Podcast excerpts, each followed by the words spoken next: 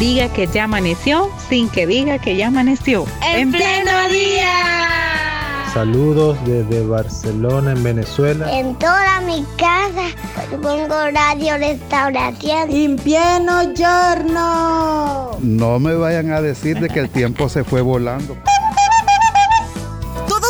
parte de En Pleno Día. De lunes a viernes. De 6 a 8 de la mañana. En Radio Restauración. 100.5 FM. Y en Facebook. Arroba En Pleno Día. Son en estos momentos las 7 de la mañana con 40 minutos, hora de iniciar nuestra entrevista del día y como lo había anunciado desde el inicio de nuestro programa, hoy hablaremos un poco de cuáles son las expectativas de de la juventud, de nuestra juventud para este año 2023, expectativas que tienen que relacionarse con em, los privilegios, con los ministerios, con las actividades del sistema celular, etc. Y para ello en la cabina de Radio Restauración nos acompaña Luis García, coordinador del Ministerio Evangelistas Diferentes, un ministerio de misión cristiana Elim. ¿Qué tal Luis? Buenos días y gracias por estar acá. Buenos días, Dios les bendiga. Siempre todo un gusto poder acompañarles, poder platicar y gracias de verdad por siempre invitar al ministerio y aquí estamos. Muy bien, Luis, en, un par, en, en, un minuto o en dos minutos máximo para darle un contexto a nuestra audiencia que quizás no conozca del todo en qué consiste el Ministerio Evangelistas Diferentes, ¿cómo podríamos describirlo? Pues en sencillas palabras, Evangelistas Diferentes es un ministerio que evangeliza eh, dentro y fuera de la iglesia, en comunidades, eh, a través de las artes urbanas, a través del arte del hip hop, breaking o mejor conocido como breakdance, eh, graffiti, rap y beatbox, en básicas palabras. Muy bien, ¿y cómo realizan ustedes esta labor evangelizadora? Y voy a decirlo así, ¿a qué tipo de personas ustedes llegan con este tipo de evangelización? Fíjese que tenemos como dos métodos. Por ejemplo, todos los sábados nos reunimos acá en la iglesia infantil eh, y atendemos a chicos, chicas que vienen a practicar de diferentes lugares, vienen a practicar breaking o rap. Eh, son jóvenes que vienen de todas partes, de Ilopango, Altavista, Soyapango, San Salvador. Bueno, algunos han venido también desde Opico, eh, Tonacatepeque, Distrito Italia y hace poco también vino uno de Nejapa. Entonces, son jóvenes que no, no conocen del Evangelio, sin embargo, este espacio que se les abre para practicar, a nosotros nos funciona para evangelizarlo. Eso es dentro de la iglesia y fuera de la iglesia, también nosotros solemos ir a dar como estos talleres o clases a ciertas comunidades en las cuales nosotros estamos trabajando durante como todo un año a veces o dos años, dependiendo cómo estemos de recursos, ¿verdad? Sobre todo humano y, y financiero. Actualmente estamos yendo a la campanera, eh, todos los domingos ya llevamos desde el año pasado, un poquito más quizás, eh, estar yendo ahí. Ya habíamos ido desde antes de, la pandemia incluso a pintar, pero hoy ya estamos de lleno con estos talleres. Muy bien, perfecto. Y así le damos contexto, decía, a nuestra audiencia para que entienda de qué va este ministerio y por qué les hemos invitado a ustedes para desarrollar este tema. Luis, en tu caso muy específico y particular, ¿qué te motiva como, como persona joven, como persona pues que también pudiera tener entre comillas distractores como eh, las redes sociales, como eh, todas las distracciones en general que pueden volver a la juventud, pero en tu caso específico, ¿qué te motiva a ser parte de un ministerio de misión cristiana ELIM y qué te motiva a dedicar parte de tu tiempo, de tus fuerzas, de tu energía a esta labor evangelizadora?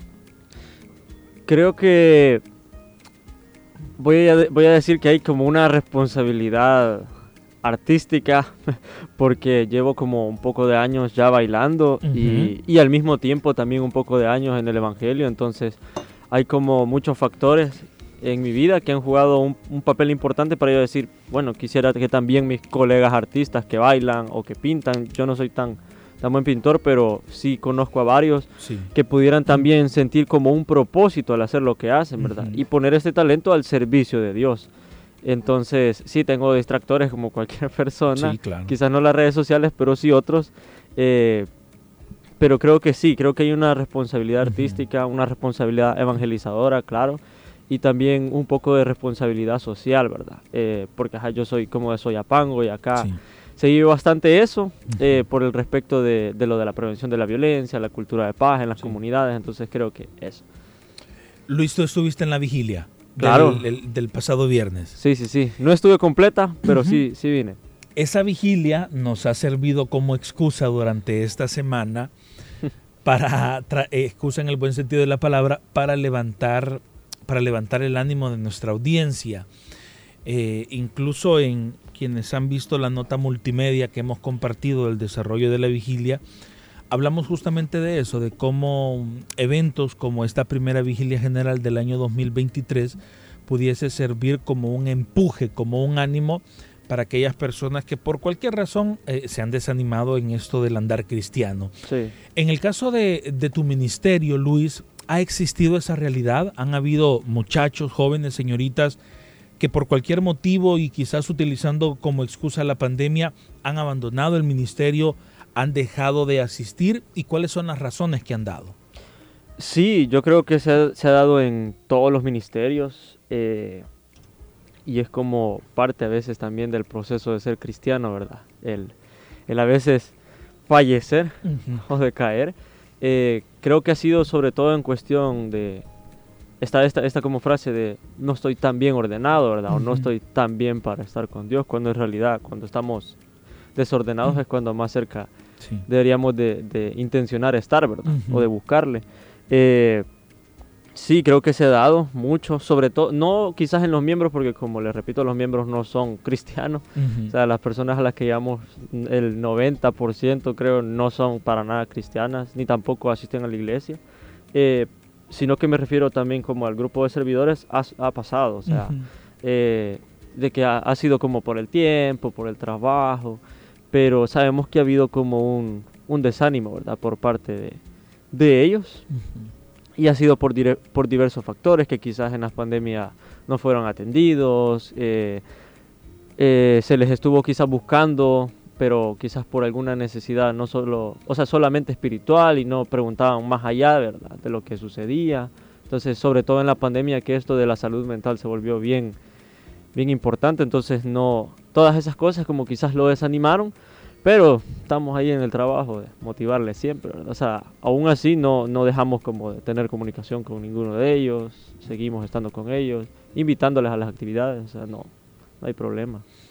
Entendería, Luis, que eh, me llama la atención este tema del 90% de los integrantes del ministerio no son parte de, eh, de la fe cristiana, por decirlo así me llama la atención porque creo que esa debería ser la realidad, por ejemplo, de todas nuestras células, porque el objetivo es invitar y evangelizar a personas que no conocen del Evangelio, a personas que aún no albergan en su corazón la fe, la fe cristiana. Así que qué bueno que el porcentaje de, de, no creyentes o de precreyentes más bien eh, sea alto porque significa que, que se está llegando a las personas que se desean llegar.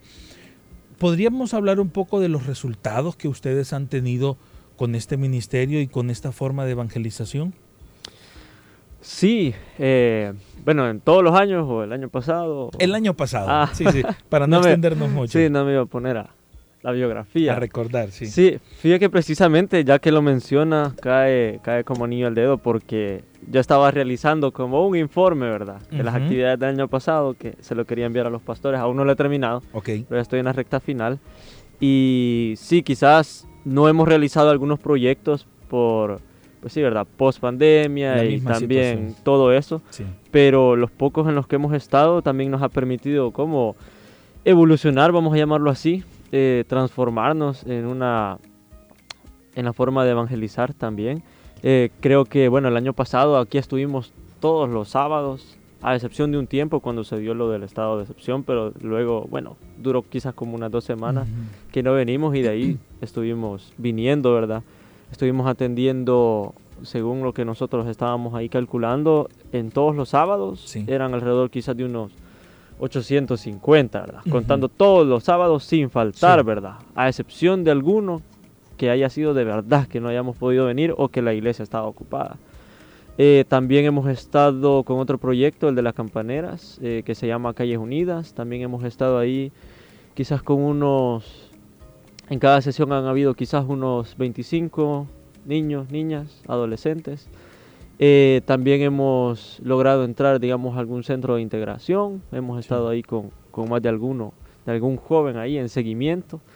Y también estábamos con otro proyecto de, de salir con algunos de los jóvenes que, que nosotros conocemos. Eh, por ejemplo, Samuel Smaf, le decimos, es como la mano derecha. Entonces, él, con él estamos en un proyecto que es de ir a visitar a los artistas, a personas que nosotros conocemos, amigos que no son para nada cristianos ni tampoco vienen a la iglesia, pero ir a visitarle, ¿verdad? La casa, sacarlos a comer. Entonces, ese es como un proyecto nuevo porque algo que se dio fue de que, por ejemplo, fuimos a la casa de uno que sabemos que nada que ver, ¿verdad? Con todo esto. Pero fue bien especial porque él nos, nos insistió mucho que fuéramos a la casa, ¿verdad? allá, Santísima Trinidad. Él nos insistió mucho y nosotros no, mirábamos a Metrocentro. Entonces, él nos insistió, fuimos.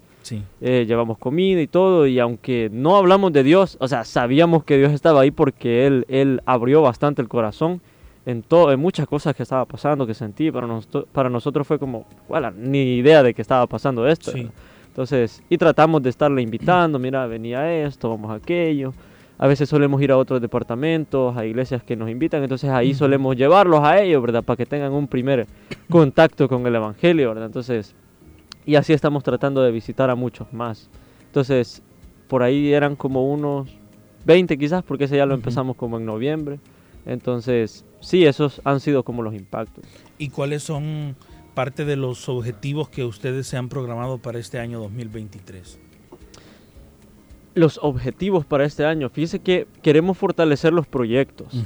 Eh, queremos seguir eh, siempre en la labor los sábados. Ahorita no hemos comenzado, empezamos hasta este sábado 4 de febrero nuevamente, eh, porque estamos tratando de ordenarnos, de hacer un plan anual también. También creo que uno de los objetivos que traemos desde de antes de la pandemia es realizar la vigilia de hip hop acá en la iglesia, la vigilia aposento le decimos nosotros entonces en la cual sí vienen alrededor de unos 300 o 400 jóvenes. No sé si usted ha estado. Yo he estado en una estado. ah, sí. Entonces, este año quisiéramos hacerla. ¿Se han eh, hecho cuántas vigilias, Luis? Hemos hecho tres, nada más. Sí, tres. Tres en estos seis años. Lo que sucede es que vienen demasiados y no alcanza como la cobija, tanto como de servidores como de lo financiero, porque son muchos.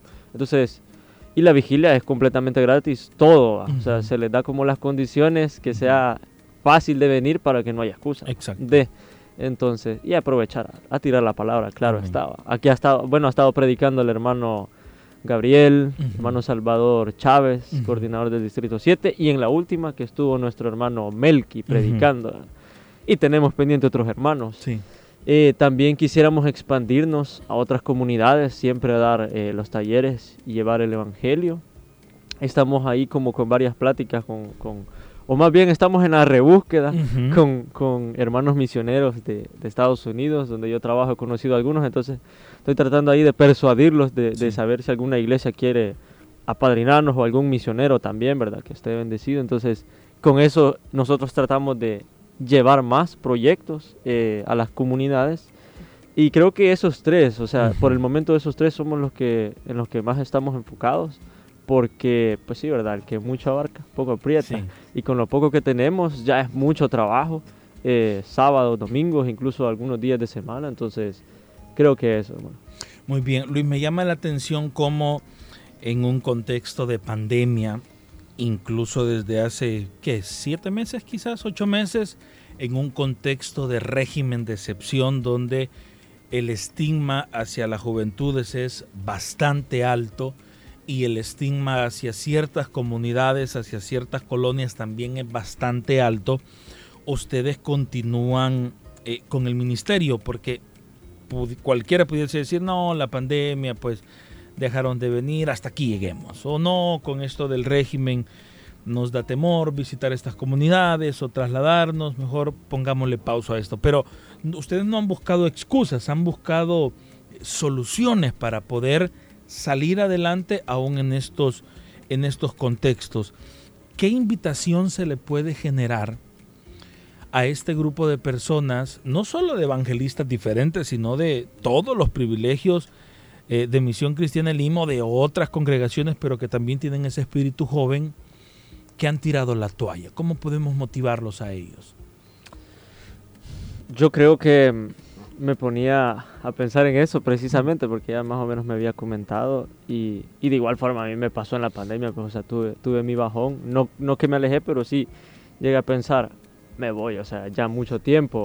A veces la gente me dice, no, si estás bien joven, estás, estás empezando, pero yo siento que son muchos años porque empecé bien joven, entonces siento que ya es como, no, ya llevo mucho tiempo recorrido, entonces...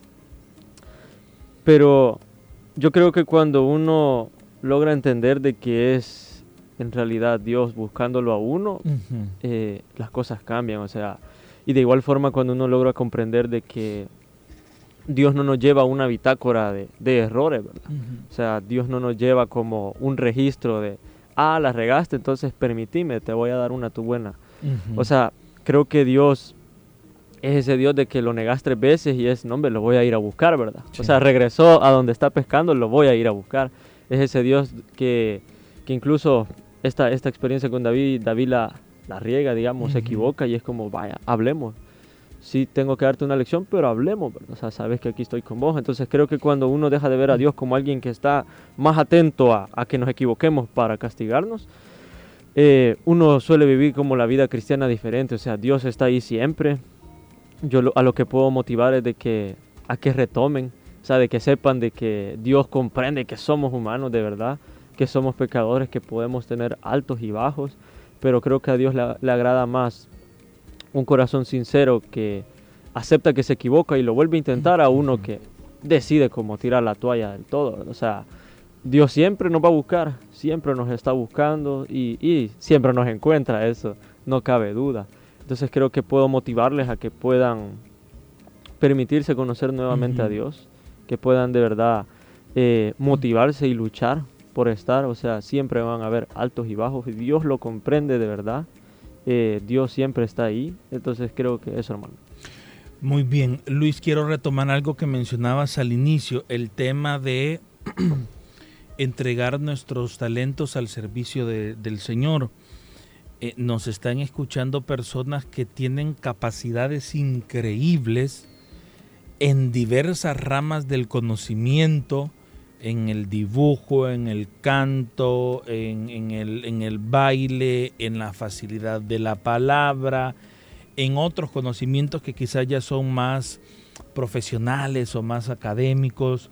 Pero, pero ¿cómo, ¿cómo ahondar en esto, Luis, de eh, entregarle nuestros talentos al Señor porque también los podemos usar para evangelizar? Sí, eh, Dios nos da el talento, dice un dicho por ahí, y nuestra misión es pulir la técnica. Entonces, parte de pulir la técnica creo que es también hacer un trabajo, un trabajo en uno mismo de saber a dónde, a dónde debemos de dirigir este talento. O sea, yo probablemente yo al inicio, cuando empecé, yo quería bailar y quería andar de iglesia en iglesia bailando y evangelizando, entre comillas evangelizando en iglesia.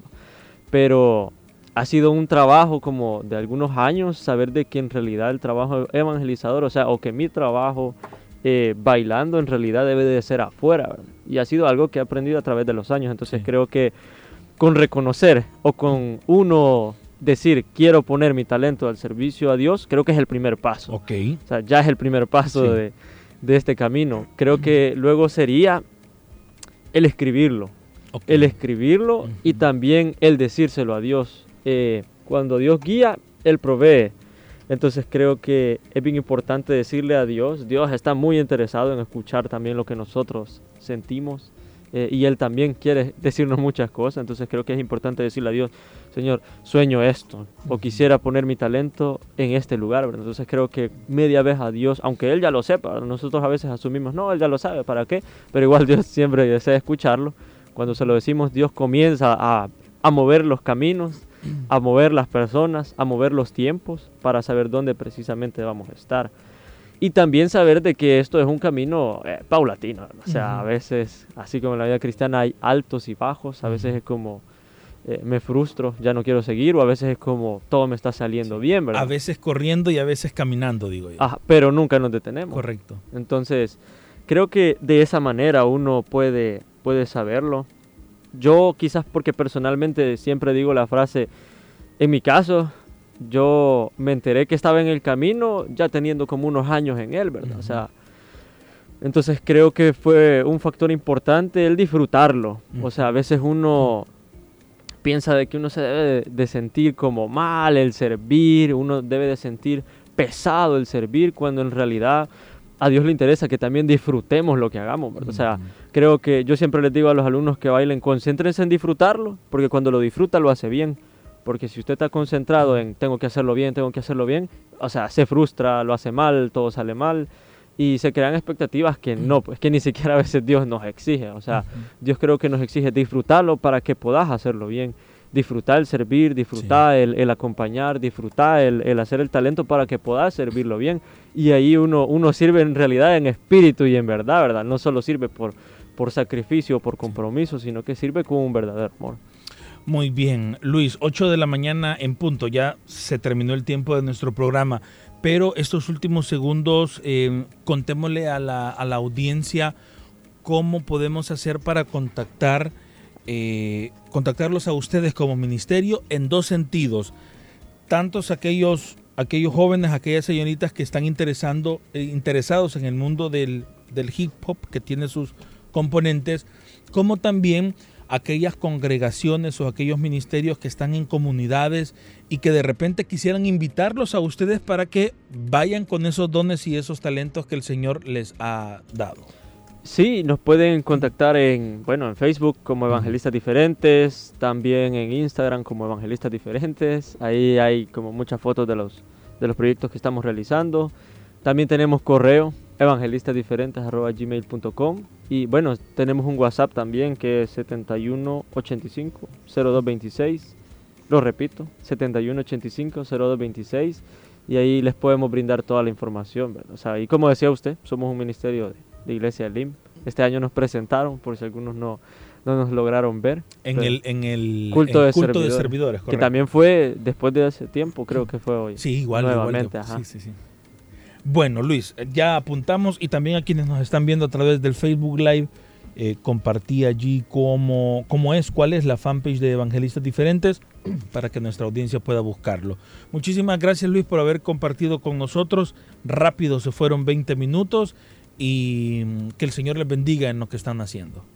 Muchas gracias, Dios les bendiga a todas y a todos.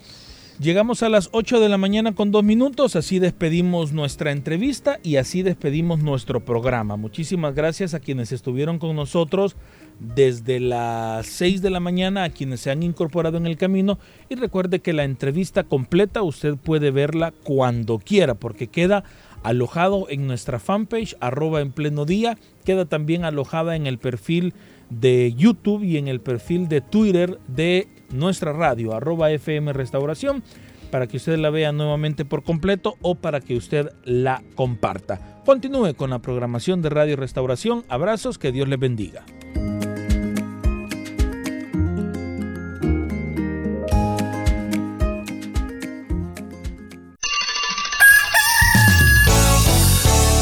Que ya amaneció sin que diga que ya amaneció. En, pleno día. Saludos desde Barcelona, en Venezuela. En toda mi casa pongo radio restauración. En pieno giorno. No me vayan a decir de que el tiempo se fue volando.